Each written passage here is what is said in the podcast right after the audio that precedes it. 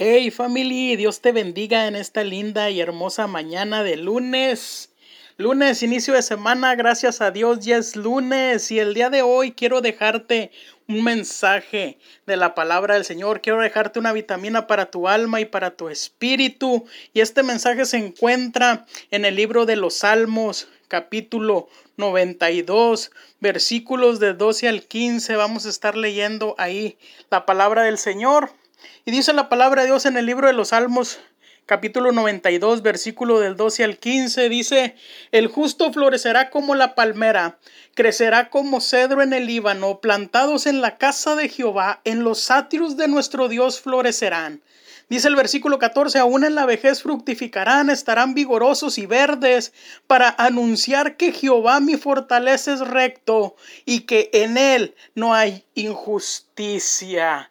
Gloria a Dios porque dijo el salmista que los justos, los que aman a Dios, los hijos de Dios florecerán como la palmera. Así como la palmera florece en medio del desierto, en medio del sol, en medio de sequedades, así los hijos de Dios estamos llamados en medio de las adversidades, de las luchas y de las pruebas, de las tempestades, estamos llamados a florecer, estamos llamados a dar fruto, no importa la temporada, estamos llamados a dar fruto y fruto en abundancia, estamos llamados a dar mucho fruto, no importa en qué estación o circunstancia nos encontremos, debemos de estar dando constantemente fruto, así como la palmera crece, como la palmera se fortalece, no importando las circunstancias, sabe que la palmera crece en lugares donde los otros árboles se secan, donde otros árboles mueren, la palmera permanece firme, la palmera permanece fuerte. Oiga, y así los hijos de Dios debemos de estar, los que hemos puesto nuestra confianza en Jesús y en su palabra, debemos de estar sobre todo en estos tiempos, debemos de estar firmes, fuertes y sobre todo dando mucho fruto, no importando lo que venga, no importando las circunstancias o adversidades que nos enfrentemos, así como las palmeras soportan los grandes huracanes, las grandes tempestades y solamente se doblan, mas no se quiebran, así los hijos de Dios debemos de estar como la palmera.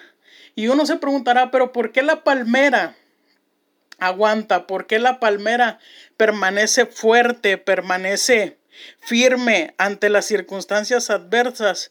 Y una de las razones es porque la palmera echa sus raíces, no echa sus raíces en la arena. La palmera echa sus raíces en lo más profundo donde están las corrientes de agua. Así nosotros los hijos de Dios, lo que alimenta nuestro espíritu, lo que alimenta nuestra alma, es el agua viva, es el agua viva que es Cristo Jesús.